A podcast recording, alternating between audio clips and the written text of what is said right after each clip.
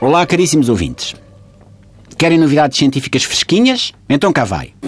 Encontraram na Sibéria os restos mortais de um Neandertal com 100 mil anos, que tinha porções de DNA humano no seu genoma. Isto quer dizer o quê?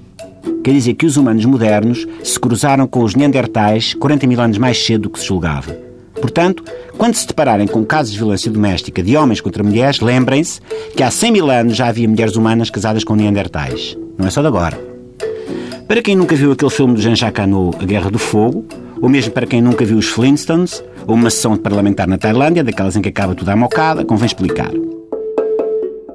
O Neandertal é uma espécie anterior, mas também contemporânea do homem moderno, que na escala evolutiva estava mais próxima do macacão. Uh, uh, uh, e segundo um estudo publicado na revista Science, é desse cruzamento com os Neandertais que nós herdámos a propensão para coisas como a depressão, as alergias e as claques de futebol. Confesso que me é difícil perceber quais são os impactos desta conclusão no campo da psiquiatria. Se uma pessoa apresentar sintomas de depressão, como é que o psiquiatra vai agora lidar com o problema? Olhe, Sr. Uga Buga, essa depressão é derivada dos seus genes neandertais. Ah, sim, doutor. Ou melhor, nhuca-nhuca, doutor. É verdade. Por isso vamos iniciar um tratamento à base de lascas de sílex. O Sr. Uga Buga vai pegar em duas lascas de sílex e vai raspar uma na outra até fazer fogo duas vezes por dia antes das refeições. E depois de fazer fogo, posso cozinhar o pernil de mamute que cacei com a minha lança, doutor? Quer dizer, nhaga-nhuga, chomp-chomp nhaga-nhuga, doutor? Pode, com certeza.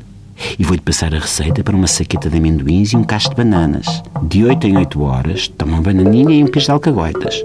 Se não registrar melhoras, então aí sim, avançamos com a artilharia pesada, vamos para o Prozac. E no campo da alergologia? O que é que este conhecimento da promiscuidade interespécie tem para nos ensinar? Assim, de repente, só me faz pensar na teoria do caos. Uma borboleta bate as asas em Tóquio e levanta-se um furacão em freixo de espada à cinta.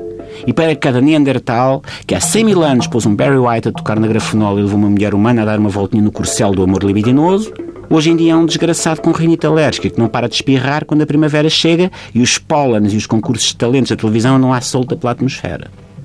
Onde os cientistas autores deste estudo veem respostas, eu só encontro mais perguntas.